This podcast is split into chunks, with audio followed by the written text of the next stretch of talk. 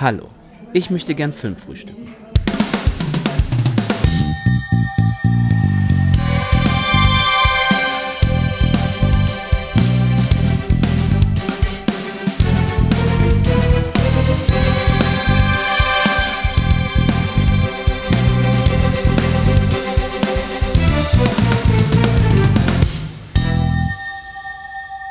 Moin Moin und schön, dass ihr wieder reinhört beim Filmfrühstück. Hier ist der Daniel von filmtoast.de und ich begrüße euch zu einer neuen Runde Angetoastet. Wir sprechen heute über den Indie-Film Linoleum aus dem Jahre 2022, veröffentlicht in den USA im Februar 2023 und jetzt am 15. Februar 2024 auch endlich in Deutschland angekommen.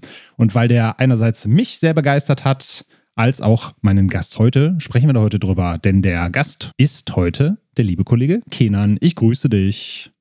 Hello, hello, hello. Ja, ich bin diesmal pünktlich wie die Bahn, anders als der Film, der scheint wohl mit der Deutschen Bahn angefahren zu sein, weswegen er plötzlich ein Jahr später erst dann hier in den deutschen Kinos angelaufen ist. Und ich freue mich. Ich begrüße unsere lieben ZuhörerInnen und bin gespannt, wo die Reise heute hingeht. Zu den Sternen natürlich. wie im Film auch, nehme ich mal an.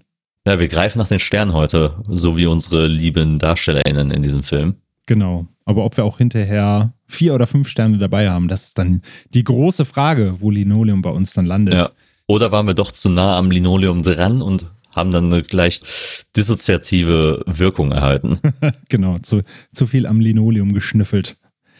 Genau, als ich bei uns in den Chat geschrieben habe, ich habe Linoleum geguckt und der hat mich gerade so ein bisschen zerstört. Da hast du ja direkt gesagt, angetoastet, mein Freund. Wie sieht das aus? Wie bist du denn von, von, dir aus drauf gekommen, dass du gesagt hast, so, das ist ein Film, der müsste eigentlich wirklich von uns jetzt auch nochmal besprochen werden, auch in unserem kurzen Format, wo wir ja eher dann Filme besprechen, die es jetzt nicht auf die große Bühne schaffen, aber die auf jeden Fall erwähnt werden sollten von unserer Seite. Ich finde es immer schön, wenn man auch einfach sich im Podcast mal zurücklehnt sagt, hey, wir quatschen mal 30, 40 Minuten einfach über einen kleinen, süßen Indie-Film, der uns beiden über Weitstrecken auch gefallen hat und einem Publikum zugänglich zu machen, die vielleicht jetzt den nicht unter den ganzen großen Releases halt wahrgenommen haben oder auch vielleicht das ein oder andere Kino es gar nicht gezeigt hat. Man weiß das ja auch nie, wie es in anderen Städten aussieht. Wir haben ja ein bisschen das Privileg ja schon gehabt, jetzt in Städten zu leben, die den gezeigt haben. Aber das ist für mich immer das Wichtige, auch solche Filme mal besprochen zu haben und nicht halt immer die üblichen Verdächtigen, weil so geht halt, finde ich, immer was verloren. Und ich finde, als jemand, wie ich, der halt eine Leidenschaft hat, auch für eine breite Palette an Filmen zu besprechen zu wollen, finde ich, ist das angetoastet halt auch als Format eben dafür perfekt. Ja, definitiv. Und äh, du hast ja schon gesagt, viele zeigen ihn vielleicht auch gar nicht. Also wenn, werden es wahrscheinlich eher kleinere Programmkinos oder Arthouse-Kinos sein. Ja, zum Beispiel in den Lichtspielen bei uns hier in Kalk ist der vor kurzem angelaufen. Letzte Woche müsste es, glaube ich, gewesen sein. Da kam der ins Programm. Und ich wurde quasi so doppelt drauf aufmerksam, weil ich einerseits gesehen habe im wöchentlichen Newsletter, Linoleum habe ich noch gar nichts von gehört, hört sich aber cool an von der Prämisse. Und gleichzeitig schrieb dann Kollege Simon, der den Screener hatte und gerade die Rezension dazu fleißig tippt, sagte dann, ey, Linoleum habe ich gesehen, der ist richtig gut, der könnte dir wirklich gut gefallen. Und dann haben wir doch gesagt, dann schauen wir doch direkt mal rein und machen da eine Podcast-Folge zu. Also deswegen, wie du schon gesagt hast, finde ich es auch immer schön, wenn wir dann so Filmen eine Bühne geben können, denn der läuft wahrscheinlich eher unter dem Radar hierzulande oder man hat ihn vielleicht im Kino, weiß aber noch nicht genau, ja, ist das wirklich was oder nicht? Oder gehe ich nicht dann doch lieber in Dune Part 2 oder irgendwas anderes? Und wenn wir euch dann noch den einen oder anderen Tipp geben können, dann ist das da auf jeden Fall eine schöne Sache. Und es ist auch eine gekonnte Abwechslung einfach zum normalen Rahmenprogramm, weil wenn wir jetzt so mit Blick auf die nächsten Wochen werden wir natürlich auch die größeren Filme besprechen, darum muss sich auch niemand Sorgen machen, äh, die in den Kinos laufen werden, aber ich finde halt so einen kleinen, einen kleinen Zwischenstopp auf dieser langen Reise des Kinos einzulegen, ist doch immer wieder was Schönes. Richtig. Kleine Space-Raststätte in der großen Milchstraße der Filmlandschaft. Irgendwie sowas. Wunderschön gesagt. Ja, der Film, ich habe gerade schon gesagt, hat eine, auch eine etwas längere Reise hinter sich. 2022 ist offiziell das Produktionsjahr. Da tingelte er dann von Festival zu Festival, ehe er dann im Frühjahr 2023 in die USA kam. Da hat es jetzt wirklich ein Jahr lang gedauert, bis er jetzt auch hierzulande erschienen ist. Regie führt äh, Colin West, der bisher einen anderen Featurefilm gemacht hat, nämlich äh, Double Walker. Der handelt davon, deswegen ist er auch direkt bei mir mal auf der Watchlist gelandet, dass eine Frau stirbt und quasi in Geisterform versucht herauszufinden, wer sie denn ermordet hat. Und ansonsten ist Colin West eher für Kurzfilme bekannt. Ja, aber ich kann mal so, so sagen, wenn Double Walker jetzt ähnlich schmissig wird wie Linoleum, über den wir heute sprechen, dann freue ich mich da auf jeden Fall drauf. Du hast ihn wahrscheinlich noch nicht gesehen, ne? Den Double Walker. Ähnliches Problem bei dir. Ich wüsste jetzt nicht, woher ich den herkriegen sollte. Lief jetzt auch nirgendwo. Ich habe mir jetzt auch gerade meine Infos durchgelesen. Die Hauptdarstellerin sagt mir auch tatsächlich nichts. Jetzt auch nie, nichts, dass es jetzt irgendwie so ein kleiner Indie-Film ist, wo du jetzt auf einmal doch eine größere Fernsehdarsteller oder Darstellerin hättest. Ähm, aber eher ein unbekanntes Ding. Falls wir den noch entdecken, lassen wir es euch auf jeden Fall wissen da draußen. Dafür ist der Cast aber umso bekannter. Wir haben nämlich einmal Jim Gaffigan in äh, der Hauptrolle. Den kennen viele wahrscheinlich in seiner ja, Paraderolle als äh, Comedian da draußen, der viel Stand-up gemacht hat, viel durch Late-Night-Shows getingelt ist, auch mit seinem Programm. Gleichzeitig hat er auch ein paar Synchronrollen gehabt, zum Beispiel im Film Luca. Er war ansonsten zu sehen in 30 über Nacht, Three Kings oder Super Troopers, die Superbullen. Hat also dann zwar auch mal zwischendurch ein paar ernsthaftere Rollen, aber natürlich setzt er größtenteils dann eher so auf Comedy-Aspekte. So ein bisschen Comedy ist in Linoleum auch drinne. Ich war aber dann auch trotzdem froh, ihn wieder mal in so einer eher ernsthafteren Rolle zu sehen. Fand es aber auch schön, weil er ist einerseits für mich, bin ich mal gespannt, wie es dir da geht, Kenan, so ein Gesicht, wo du halt jedes Mal denkst, ja, den kenne ich, aber dann guckst du auf seine Filmografie und denkst so, ja, aber sowas richtig Großes war eigentlich nie dabei, ne? Es ist, sondern eher mhm. so jemand, den du immer mal zwischendurch so mitnimmst, dessen Gesicht du dir merkst, dessen Comedy-Programm du vielleicht mal in ein paar Ausschnitten gesehen hast, äh, ohne dass er jetzt jemand ist, der dir großartig im Gedächtnis bleibt. Total, total. Das, das geht mir bei ihm total viel, weil man muss auch sagen, er spielt ja in diesem Film ja auch äh, nicht nur eine Rolle, er spielt ja eine Doppelrolle. Mhm. Das ist jetzt kein Spoiler, es ist relativ schnell, schnell aufgelöst im Film, dass er halt zwei Rollen spielt. Und man merkt auch gerade bei beiden Rollen, wie sie auch angelehnt sind vom Design her, vom Aussehen, dass irgendwie beide Optiken schon irgendwie einem bekannt vorkommen, als ob man die auch in anderen Filmen in der Form schon mal gesehen hätte.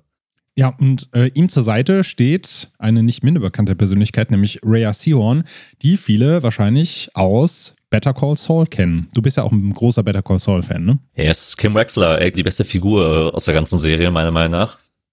Die Dame, die um ihre Golden Globes gesnappt worden ist. die, die, die, in der Serie mitgespielt hat, die durchgängig von Golden Globes gesnappt wurde. ja, das stimmt. Und Emmys. Das auch noch, ja. Genau, also ich fand auch sehr schön, dass wir sie hier noch zu sehen bekommen, wie die Rollen gleich verteilt sind. Welche Story das ist, das besprechen wir natürlich noch gleich. Ich würde ansonsten noch zwei Cast-Mitglieder hier nennen, die auch wichtig für die Geschichte sind, nämlich einmal Caitlin Nacone, wird sie ausgesprochen, habe ich extra nochmal nachgeguckt, die die Tochter Nora spielt von Cameron und Erin. Das ist, sind die beiden Personen, die Jim Gaffigan und Rhea Seahorn spielen. Die kennen die meisten wahrscheinlich aus The Walking Dead, wo sie Annette spielt. Und wir haben noch Gabriel Rush dabei als Mark, der bereits in Grand Budapest Hotel und Moonrise Kingdom mitgewirkt hat. Ja, auf jeden Fall. Und vielleicht vielleicht noch einfach, einfach für die Leute als kleinen Teaser. Wer Bock hat, den Film zu gucken, der wird sich auch freuen, dass ein Tony Shalhoub auch auftauchen wird. Ja, gut, dass du ihn nochmal erwähnt hast. ich habe am Anfang so ein bisschen grübeln müssen, weil er ja so einen schönen Vollbart trägt. So ist er. Befindet sich da Tony Shalhoub unter diesem mega Vollbart? Aber ja, tatsächlich. Den Gedanken hatte ich aber auch gehabt, weil ich kurz überlegen musste, aber ich habe gedacht, die Kopfform, die Stirn, doch, doch, das ist, das ist, das ist, ja. das ist Tony. Ja, und wir haben auch West Duchovny noch mit dabei. die für mich halt wieder zeigt, dass das Schauspieltalent vielleicht noch ein bisschen rausgekitzelt werden muss aus der guten Dame, aber auch hier hat sie mich dann eher weniger überzeugt. Ist sie ist die Tochter von David, ne? Ja, genau. Ja, wenn du möchtest, Kenan, willst du uns mal kurz erzählen, worum es denn in Linoleum geht? Denn obwohl das ja eher so ein kleinerer Indie-Film ist, ist die Grundstory ja schon recht komplex, weil wir da relativ viele Handlungsstränge haben, die uns da erzählt werden. Yes, yes. Wie wir schon eingangs erwähnt haben, dreht sich der Film um die Familie Edwin. Angefangen natürlich mit Vater Cameron, der ein ja mittlerweile auf einem absteigenden Ast sich befindender Kindershow-Host ist. Der macht so ein bisschen wie Bill Nye, the Science Guy, mäß mäßige amerikanische Kindershows, wo er halt Wissenschaft einem näher bringen möchte und der kriegt halt aktuell halt einfach keine guten Slots mehr. Es wird wahrscheinlich von niemandem wirklich geschaut und es ist halt irgendwo in der Spätauslese in der um 23 Uhr läuft er nur noch und so ein bisschen, äh, dass die Zukunft nicht, nicht mehr ihm gehört so richtig. Dieses lebt auch dann in einer sehr unzufriedenen Ehe zusammen mit Aaron, die halt ehemals mit ihm auch in dieser Show gearbeitet hat äh, und jetzt äh, sich ja, dazu bewegt hat, äh, mehr im Museum zu arbeiten, aber auch eben ähnliche Richtungen mit ihm hatte, auch natürlich Astronomie studiert, Mathematik studiert. Beide hatten so ein bisschen die Ambition gehabt, in Richtung Space zu gehen, also Astronaut, Astronautin zu werden. Und beide sind nicht so ganz zufrieden mit ihrem Leben dann plötzlich passiert ein, ein, gewisses Ereignis, und zwar ein Auto fällt vom Himmel. Dass die Leute, die den Trailer gesehen haben, erinnern sich vielleicht an diese Szene, wo ein rotes Auto fällt und ein Mann liegt darin. Und dieser Mann sieht auch ein bisschen sehr ähnlich aus wie wie Cameron und das löst dann halt ein gewisses Ereignis aus von vielen Verkettungen, die ihn aber auch gleichzeitig dazu bewegen, sein Leben vielleicht anders äh, leben zu wollen und nochmal umzudenken. Und das passiert dann eben eben auch dann, wenn halt eben auch Ken Armstrong, also Jim Gaffigans andere Figur dann in sein Leben tritt, der ihn nicht nur in der TV-Show ersetzen wird, sondern auch einen Sohn dabei hat, der nämlich Interesse entwickelt an seine Tochter Nora und die beiden formen ein sehr interessantes Band, äh, weil sie sich als Außenseiter dann doch äh, in der Schule gut verstehen und auch äh, gemeinsame Interessen teilen und Zeit miteinander verbringen und gleichzeitig versucht Cameron eben wieder seinen Traum vom Astronauten zu sein, wieder ein bisschen ins Leben zu führen, während gerade alles um ihn herum einstürzt. Ja, danke dir für die Zusammenfassung. Und ich finde, da erkennt man schon gut dran, wo der Film den Hauptfokus drauf legt. Es geht nämlich viel um Träume, um Selbstverwirklichung, aber auch um so eine schöne Mischung aus einerseits Coming of Age, ne, wenn wir die Tochter Nora und dann eben den Sohn Mark haben, die zueinander finden, die auch ein bisschen versuchen, ihre eigene Identität rauszustellen. Er möchte sich vom Vater so ein bisschen abkapseln. Sie ist bisexuell, versucht natürlich jetzt für sich rauszufinden, bin ich vielleicht eher dem einen Geschlecht zugeneigt, dem anderen oder bin ich einfach offen für alles und was will ich eigentlich im Leben erreichen? Und auf der anderen Seite haben wir so eine Midlife-Crisis mit Aaron und Cameron. Gerade Cameron, der versucht, seine Show zu retten, sich nochmal Richtung NASA orientiert und seinen Traum vom Astronauten sein Leben möchte. Aaron, die eine neue Praktikantin an die Seite gestellt bekommt, die sie dann direkt fragt, na, was war denn Ihr Traum? Wo wollen Sie denn später mal arbeiten? Und sie sich eigentlich überhaupt nicht sicher ist und dann denkt, ja, will ich eigentlich mein Leben lang hier in diesem kleinen Museum sitzen oder will ich da noch, doch nochmal was Größeres erreichen? Dass man diese ganzen Geschichten hat und gleichzeitig, finde ich, durch dieses runterfliegende Auto und das habe ich jetzt auch schon öfters gelesen und diese Vibes hatte ich auch, hast du ja so diese Donnie Darko-Vibes drin. Ne? Viele haben ja gesagt, so ist ein bisschen Donnie Darko für Erwachsene. Wie siehst du das denn? Hast du dich auch so an Donnie Darko erinnert gefühlt oder war das dann doch für dich eher so eine eigenständige Geschichte? Ich finde, es ist super evident, dass es an Donnie Darko angelegt ist. Nicht nur das Auto, was vom Himmel fällt, sondern auch später fällt ja auch eine Raumkapsel in, in den Garten, nämlich ähm, ja. von der Edwin-Familie. Ich finde, das ist das kaum, kaum zu übersehen, dass die Anleihe auf jeden Fall da ist. Ich würde ich würd ein bisschen entgegen, entgegensetzen, äh, ob Donnie Darko nicht auch schon äh, immer was für Erwachsene war und nicht nur für Teenager. So, ja. Aber das, das, das, das ist eine Thematik für was anderes, wenn wir irgendwann über Donnie Darko mal ausführlich reden wollen. Aber klar, klar, es beschäftigt sich nämlich auch sehr viel natürlich mit der Frage, wohin will ich mit meinem Leben? Wie ergibt mein Leben Sinn? Und ohne natürlich jetzt zu viel zu verraten, spielt auch natürlich Zeit auch natürlich eine sehr starke Rolle, ähnlich wie in Donnie Darko. Genau. Donnie Darko als Erwachsenenfilm natürlich von der Rezeption her, aber Donnie Darko hat ja viele Themen, wo es halt darum geht, ne, Eltern, die nichts verstehen und wie entwickelst du dich als, als Jugendlicher weiter? Wie sieht so diese jugendliche Welt aus? Da haben wir hier natürlich auch einen Einblick, aber hier geht es natürlich dann auch eher so um diesen Erwachsenenstandpunkt. Was habe ich eigentlich mit meinem Leben erreicht? Wo will ich mit meinem Leben hin? Also dieses Flugzeug, das runterfällt, was Donnys Leben dann verändert und einen neuen Strang in seinem Leben öffnet, hast du dann hier die Raumkapsel oder dieses Raketenmodul, was dann Camerons Leben verändert und ihn dann nochmal in eine andere Richtung stupsen soll. Deswegen, also, also wenn Donnie Darko erwachsen geworden wäre, so ein bisschen in, in die Richtung. Aber ja. es ist jetzt natürlich weniger edgy Teenie abgedreht, sondern äh, dann eher auch ein bisschen gesettelt, eher liebevoller, herzlicher als jetzt etwas düstere Donnie Darko das war. Es, es läuft ja auch kein Mad World nebenbei noch. Es, es, es ist mehr die Frage, was passiert mit deinem Leben, wenn schon bereits die Erde untergegangen ist. Genau. Aber wir haben ja tatsächlich auch so einen schönen Needle Drop wie bei Donnie Darko, ne? Da hast du ja da die Highschool-Szene mit Head Over Heels von Tears of Fears. Ja. Und hier haben wir auch so eine was ähnliches, wo dann auch zu einem schönen Soundtrack. Die einzelnen Familienmitglieder nochmal eingeführt werden, wie wir sehen, wie Aaron in Zeitlupe in dieses Museum reinkommt, wir dann nochmal ihre Kollegin kennenlernen, wir dann sehen, wie Cameron auf der Arbeit ankommt, wie äh, Nora aus dem Auto steigt und dann erstmal Darcy, also dem Charakter von Wes Duchovny, den Mittelfinger zeigt und eine Fotobomb macht und sowas. Und wir lernen dann da auch wieder wunderschön kennen, wie diese einzelnen Charaktere funktionieren und haben dann auch wieder so eine kleine Anspielung an Donnie Darko damals. Ja, total. Was ich, was ich, was ich sehr mag, ist auch, wie der Film uns auch einführt in die Charaktere, in diese Welt, in der sie sich befinden und ist auch clever visuell auch macht. Also der, der erzählt uns äh, zu Beginn gar nicht, gar nicht mal so viel, was eigentlich Sache ist, sondern zeigt es auch einfach. Was ich auch direkt an Dinodium eine der großen Stärken auch finde, ist, dass die Art und Weise, wie die Charaktere erzählt werden, wie die Story vorangebracht wird, sehr originell erzählt wird und auch gleichzeitig sich keine Angst nimmt, äh, das Publikum ähm, erstmal erstmal überhaupt was zuzutrauen und zu schauen, wo kann diese Reise hingehen, dass man auch alles so ein bisschen erstmal im Dunkeln lässt.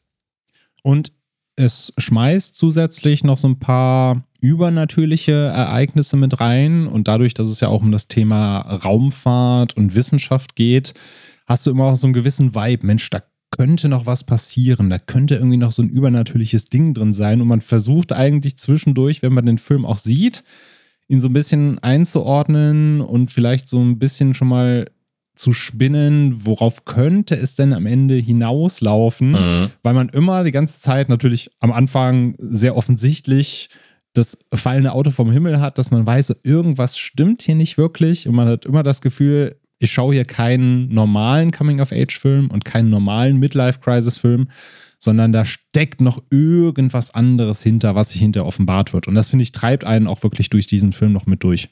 Ja, total. In der Zwischenzeit erwischt man sich auch, dass man sich fragt, hm, hat der Film, wird der Film was mit Aliens zu tun haben? oder, oder, oder, oder, oder wird es jetzt mit unserer eigenen Wahrnehmung gespielt? Weil es gibt immer so kleine, schöne Hinweise. Ähm, man fragt sich natürlich so, okay, wer ist diese alte Frau, die, die, die, die er zum Beispiel immer, immer in seinem Vorgarten sieht? So solche Fragen werden dann immer, immer mal gerne aufgeworfen. Oder, oder was ist es mit dem, mit dem älteren Mann, den er, den er besucht? Ist es sein Vater zum Beispiel? Und da, da, können wir jetzt schon mal sagen, da dürft ihr jetzt nicht erwarten, dass das so in die Horrorrichtung abbiegt. Also es ist jetzt nicht so, dass er aus dem Fenster guckt und da steht diese mysteriöse Frau im Vorgarten und er fühlt sich bedroht, sondern es ist alles immer auf eine, eine herzliche Art und Weise erzählt. Ne? Also diese Dame ja. steht dann einfach da und winkt ihm zu und er winkt dann der Dame zu und überlegt so. Und dann passiert auch erstmal nichts weiter. Genau, und dann passiert auch erstmal nichts weiter. Also es ist alles halt wirklich sehr herzlich und sehr ruhig erzählt. Und da finde ich, trägt auch der Soundtrack noch mit dazu bei, weil der sehr verspielt ist. Ne? Also es sind wirklich teils esoterische Klänge fast schon, viele mhm. Gitarrenklänge mit dabei. Ich habe mich dann auch an so Spiele wie Life is Strange zum Beispiel erinnert. Ich weiß nicht, ob du das kennst, was auch so ein mhm. Coming-of-Age-Spiel ist, was auch so diese eher ruhigen Klänge mit dazu bringt. Und da, also ich fand einerseits den Soundtrack mal wirklich was anderes, weil es nicht so ein durchgängiger Klangteppich war, sondern sehr akzentuiert. Und auf der anderen Seite unterstreicht er eben auch immer dieses verspielt, herzlich mysteriöse, was wir hier sehen. Ja, vor allem, vor allem nimmt der Film sich auch nicht zurück, kreativ einfach dabei sein zu wollen und dabei auch einfach interessant, dieses Mysterium halt vom Erwachsenen älter werden und auch zurückzublicken, wo bin ich eigentlich mit meinem Leben, wird dadurch auch gut ähm, oszilliert einfach. Ja, und das passt auch zum Beispiel gut zu Camerons TV-Show, die hier gezeigt wird. Above and Beyond heißt die, glaube ich, ne? Wenn ich ja. das richtig im Hinterkopf habe. Genau. Du hast ja eben schon gesagt, das ist wie so eine Bill Nighy-Show oder wer eher bei Big Bang Theory unterwegs ist, Professor Proton, sowas in die Richtung. Und er inszeniert das halt in seiner eigenen Garage und versucht, die Wissenschaft und Raumfahrt den Kindern spielerisch beizubringen, gleichzeitig auch mit handgebauten Modellen und Effekten noch mit dazu. Und ich finde, das umschreibt diesen Film eigentlich ganz gut, weil der eben auch versucht, viel zu experimentieren, viel herumzuspielen und uns das wirklich ja fast schon mit so einer kindlichen Freude zu präsentieren, was wir hier sehen. Ja, und wir blicken ja auch als Publikum auch äh, aus verschiedenen Perspektiven darauf. Wir haben einmal diese er erkennliche Perspektive, die auf einmal versucht wird zurückzuerlangen von, von Cameron selbst, aber auch dann sehen wir Rhea Seahorns Perspektive beispielsweise, äh, also von Aaron, wie sie halt immer doch wieder die Erwachsene da, da reinbringt und versucht vernünftig zu sein, obwohl man auch immer so, so nicht ganz versteht, warum sie das überhaupt macht man später lernt man natürlich auch, äh, warum sie so ist, wie sie ist in dem, in dem Film. Und das gefällt ihr auch mir, mir, weil, weil du da verschiedene Dynamiken mit reinbringst. Ich finde auch gerade die Tochter, wie sie, also wie Nora halt mit, mit, mit beiden auch umgeht und wie sie auch versucht, so ein bisschen rauszukommen und nicht halt so zu werden wie ihre Eltern. Das begleitet das ja auch ganz spannend. Ebenso auch wie, wie, wie Mark, der mit seinem Vater kennt, auch immer in diesem eher Elternhaushalt lebt und wie auch da versucht wird, das habe ich ein bisschen an American, American Beauty ein bisschen auch erinnert. Ne, der hat ja auch diesen, also kennt, kennt Armstrong ist dann auch wie, auch wie so ein streng militärischer Vater schon fast, äh, der sagt, du darfst die, du darfst das, das Mädchen nicht sehen und kümmere, und kümmere dich um deine Zukunft und so weiter und so fort. Dass das genau diese, diese An, Anleihen auch immer, immer irgendwo ver verfügbar sind, gerade wenn es äh, darum die Beziehung geht zwischen zwei Leuten, die nicht so ganz wissen, wo sie mit dem Leben entlang wollen.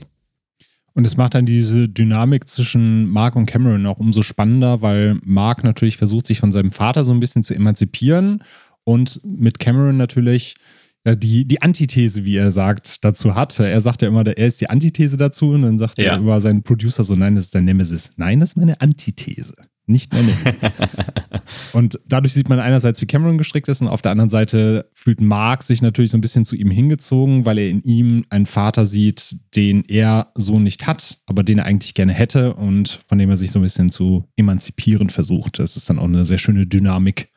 Ja, total. Spannend ist es, ist, ist es ja dann auch, wie es sich dann auch im Film weiterentwickelt. Wir haben ja auch kurz in unserer WhatsApp-Gruppe auch ein bisschen darüber geschrieben, wie man die Auflösung auch findet. Also im Film wird es halt natürlich auch eine interessante Wendung auch geben, die durchaus sehr kreativ gelöst ist und auch eine sehr hypnotisierende Wirkung auch haben kann, weil der Film dann einen, keinen Bruch macht, aber sondern einfach äh, eine ganz andere Richtung äh, abfährt, mit der man auch vielleicht nicht ganz gerechnet hat, die man vielleicht vermuten, vermuten könnte. Wie hast du die zum Beispiel empfunden? Also wie, wie da die Weiterentwicklung hinging? Genau, also weil der Kindern und ich, glaube ich, auch so ein bisschen unterschiedlicher äh, Meinung sind, was das Ende angeht oder wie uns das entsprechend berührt hat, machen wir hier ein, eine große Spoilerwarnung. Wir reden jetzt noch so ein bisschen über die Auflösung von Linoleum. Falls ihr also den Film noch nicht gesehen habt und euch nicht spoilern lassen wollt, dann skippt gerne bei den Kapitelmarken einmal zum Fazit weiter. Kinder, willst du anfangen? Weil du hast ja dann geschrieben, du hättest den Film höher bewertet, wenn dir das Ende mehr getaugt hätte. Das heißt, du warst dann eher vor den Kopf gestoßen, vielleicht so ein bisschen. Genau, also wir lernen ja irgendwann mal, haben, haben es wie bei Donnie Darko, das läuft halt irgendwann mal auf ein Ende hinaus, wo halt an einem Tag alle Parteien halt quasi versammelt sind an einem Ort und es passiert halt sehr viel. Zum einen es ist Halloween. auch, auch was ein Zufall zu Donnie Darko, weil ich meine auch, dass der Weltuntergang nämlich an Halloween stattgefunden mm, hat äh, ja. in, in, in Donnie Darko, also für Donnys Weltuntergang. Genau, da sind Mark und Mark und Nora auf, auf einer Party und auf, ein, auf einer eigenen veranstaltenden Halloween-Party unterwegs, schießen ein Foto, ein Polaroid von sich Cameron baut hingegen eine wirkliche Rakete und möchte eigentlich äh, seinen Traum, Astronaut zu leben, nochmal ausleben. Aaron, die komplett dagegen erstmal war und sich wieder dachte, mein Gott, Cameron, kein Wunder, dass ich, dass ich dich verlasse und dann aber auch irgendwie realisiert, wer sie eigentlich war und was für ein Mensch sie heutzutage geworden ist und sich dann auch entschließt, mit ihm das zusammenzubauen. Und die bauen halt dann die Rakete zusammen. Während das passiert, gehen dann Nora und Mark äh, auch, auch weiter auf ihr Vorgarten und sehen dann auf einmal das Leuchten eines roten Autos und das ist nämlich Kent äh, Armstrong, der seinen Sohn anscheinend überfahren wollte und ihn äh, töten möchte, weil er halt einfach, äh, einfach dann nicht ihm, ihm gehorcht oder aus, aus welchen Gründen auch immer letzten Endes. Einfach weil die Beziehung auch einfach zwischen den beiden einfach komplett zerrüttet und zer zerbrochen ist. Und dann passiert während dieser ganzen Überschlagung der Ereignisse dann der Twist letzten Endes. Und wir erfahren nämlich, dass Cameron und Mark die eine und dieselbe Person sind. Genau und dass Nora und Aaron auch ein und dieselbe Person sind. Dass es quasi keine Familie ist, sondern des Camerons Leben in den verschiedenen Abschnitten seines Lebens ist, was wir da zu sehen bekommen. Und weil er die ältere Person im Altersheim mit Demenz ist, äh, die wir zuvor vielleicht für Camerons Vater gehalten haben. Genau. Ist quasi der ganze Film ein Mischmasch aus seinen unterschiedlichen Erinnerungen im Laufe seines Lebens, äh, die er versucht im Kopf irgendwie zu ordnen. Genau, und Aaron, also ist auch die ältere Frau, die wir halt auch immer wieder im Vorgarten am, Fen am Fenster gesehen haben. Die beiden, also Cameron wacht dann quasi auch in eine, in eine, in eine unbeschriebene Zukunft auf. Aaron steht dann vor vom Bett und sagt ihm dann, mach die Augen auf, siehst du es jetzt? Erkennst du es? Und das ist quasi so ein bisschen die Message in die Richtung gewesen, dass halt Cameron realisiert in seinem, in seinem späten Alter, was verloren gegangen ist, wo er hätte sein können was auffällig auch aufgegeben wurde und dass er in seiner Midlife Crisis irgendwann mal versucht zu verstehen, welcher Punkt in seinem Leben sich für, für ihn so ausschlaggebend war, so verändert hat, dass er halt nicht ausleben konnte. Und deswegen haben wir dieses Ereignis vom Angriff seines eigenen Vaters, wie er versucht hat, ihn quasi mit dem Auto, Auto zu überfahren, bis hin zu dem Moment als, als Erwachsener, wo er nochmal versucht hat, mit, mit Aaron irgendwie diesen Traum zu, äh, zu leben, den er wahrscheinlich aber nicht erfüllen konnte, weil man nicht mehr wieder zurück, zurückkehren konnte. Und das fand ich, fand ich als Idee auf Papier fand ich sehr gut. Also ich finde ich finde es eine großartige Art und Weise, diese Geschichte zu erzählen. Was glaube ich für mich einfach einfach nicht ganz funktioniert hat, war die Art und Weise, wie es präsentiert wurde in Hand der Art und Weise, wie das Flash Forwards, die Flashbacks dann genommen wurden und wie der Film es mir dann versucht hat zu erklären. Ich glaube, in dem Fall hatte man glaube ich ein bisschen Angst gehabt, dass man vielleicht nicht ganz das Publikum äh, am Ende beisammen haben könnte und deshalb hat man sich ja, am, am Ende dafür entschieden, es ein bisschen zu sehr zu erklären, mhm. war ein bisschen zu, äh, zu erzählerisch in, in der Hinsicht und das hat mich dann irgendwann mal ein bisschen aus dem Film rausgeworfen und hat mir ein bisschen die emotionale Wucht genommen, weil es dann für mich dann wieder sehr zu dazu gedichtet, zu gekünstet dann wirkte, um halt wirklich dann den emotionalen Punch zu haben. Ich finde es, wie gesagt, von der Idee, von der Art und Weise auf, Pap auf Papier, auf dem Drehbuch, hätte ich das gelesen, hätte ich gesagt, geile Idee, lass uns das so machen. Und dann hat man sich das entschieden, handwerklich mit zu viel Exposition am Ende zu machen, zu viel, ja, ein bisschen, ein bisschen standardmäßig, was finde ich dem ganzen Film dann nicht ganz so gut gerecht wurde. Ich mag, ich mag es, wie gesagt, wie sie es äh, hätten aufgelöst, aber nicht so in der Form, wie sie es am Ende gemacht haben. Das hat mich dann leider ein bisschen, nicht enttäuscht, aber ein bisschen unzufrieden zurückgelassen einfach. Ja, kann ich nachvollziehen, weil ich hatte in der Auflösung auch einen dieser Momente, wo ich dann für mich schon rausgelesen habe, ah, okay, guck mal. Er ist quasi Mark damals gewesen, Aaron ist Nora damals gewesen. Das sind gar nicht die Kinder von den jeweiligen Personen, sondern das sind ihre früheren Ichs in seinem Kopf. Und dann hatte ich das schon realisiert und sagte, boah, geil. Und dann kam aber nochmal dieser Moment, wo das dann nochmal in einem Rückblick erklärt wurde und ich dann auch schon dachte, oh nee, aber jetzt nicht alles erklären, oder? Und dann, also erklärt dann halt nicht komplett durchgängig, du hast nicht diesen kompletten Exposition-Dump, aber zwischenzeitlich macht er das schon sehr deutlich, dass das auch jeder rafft, okay, ne? Wir sind jetzt ja. hier in der Vergangenheit und das ist eigentlich gar nicht seine Tochter, sondern er hat sich das nur so im Kopf zusammengereimt das würde halt schon wirklich sehr aufs Butterbrot geschmiert, aber ich war da halt schon so im Tränenmeer, Tränenmeer versunken. Weil halt wirklich so viele Momente dann kommen, auch wie, wie du siehst, wie äh, er in älteren Jahren, wie sie ihn dann nochmal quasi für seine letzte Reise in der Rakete, die ja dann im Endeffekt die Reise in seinen Tod sein wird, nochmal in seinen alten Raumanzug gepackt hatten, wie er da rausschaut mit glasigen Augen und sie sieht und wir dann erfahren, dass sein Sohn, der eigentlich die ganze Zeit dabei ist, wo ich mich immer zwischendurch gefragt habe, warum kommt er denn so zu kurz? Ja, der kommt zu kurz, weil er nie gelebt hat. Der, ich glaube, das war eine, eine, eine, Totgeburt, sagt sie, glaube ich, zwischendurch. Ja. Und das auch wieder, als sie sagte hier, was ist denn mit unserem Sohn? Und sie einfach nur sagte, ja, das war eine Totgeburt, weißt du das nicht mehr? Und das war halt wirklich immer so der, der nächste Schlag. Und ich saß halt wirklich da und es lief immer weiter, es lief immer weiter. Und ich weiß nicht, ob du das kennst, wenn du irgendwann anfängst, einfach dieses, dieses Jauchzen noch mit dazu, wenn, wenn du weinst. Und ich konnte echt nicht mehr aufhören. Und es ging halt so wirklich diese 15 Minuten so durch, diese Emotionsachterbahn, die dann kam und immer noch die nächste Erklärung dazu, die nächste Erklärung dazu. Und dass du auch hinterher erfährst, dass in dem Raum, wo er seinen Vater in Anführungszeichen geparkt hat, um mit ihm gemeinsam an dieser Rakete zu arbeiten und wo wir ihn auch mal sehen, dass das eigentlich ja quasi so, so eine Art Gedankenpalast von ihm ist, wo all seine Erinnerungen leben und du hinterher erfährst, wofür steht eigentlich dieser Raumanzug mit dem kaputten Visor? Hat er sich den damals so als NASA-Trophäe, so um seinen Traum zu symbolisieren, hat er sich den irgendwo gekauft und hat sich den in die Ecke gestellt? Und dann erfahren wir, nee, das war damals sein Kostüm und das gebrochene Visor ist dadurch passiert, dass sein Vater ihn da umbringen wollte. Und wie sich hinterher auch alles zusammensetzt, dass du auch zwischendurch denkst, warum sieht denn Kent Armstrong, warum sieht er aus wie aus der Zeit gefallen, obwohl der Film wahrscheinlich so 80er, 90er spielt, anhand der VHS-Kassetten. Und du dann auch erst merkst, so ja, der ist aus der Zeit gefallen, weil der Typ in dem Zeitstrang überhaupt nicht existiert hat. Und ich saß am Anfang auch da und sagte so, ach Mist, wir müssten eigentlich nochmal sagen, der, der Film spielt in den aber du weißt es ja gar nicht, weil die Auflösung ist ja, der Film hat keinen Zeitstrang, sondern der Film ist alle Zeitstränge zusammen. Ja. Und äh, deswegen, also ich verstehe vollkommen, wenn du sagst, die Art und Weise, wie es dann aufgelöst wurde, war dir zu erzählerisch und deswegen hat er dir so den Punch ein bisschen weggenommen. Aber ich fand halt die Idee an sich und die Umsetzung und dass ich halt vorher nicht drauf gekommen bin, weil ich eher damit gerechnet habe, die ältere Dame im Garten, die ist vielleicht seine Frau, aber vielleicht irgendwie, weiß nicht, aus einer Paralleldimension. Vielleicht reist er wirklich in den Weltraum und reist dann in eine andere Zeit. Und wo kommt dieses Auto her? Und dass es mich alles so auf eine falsche Fährte gelockt hat, dass das hinterher einfach so ein emotional überwältigender Moment für mich war und der für mich damit komplett überrollt hat. Und da hat das Gehirn dann auch ausgesetzt und hat gar nicht mehr so viel hinterfragt. Und da merkt man mal wieder, das Kernthema eigentlich jedes Science-Fiction-Films ist eigentlich nie wirklich die Science-Fiction, sondern eigentlich die emotionale Wendung, die im Leben dieser Person passiert. Genau.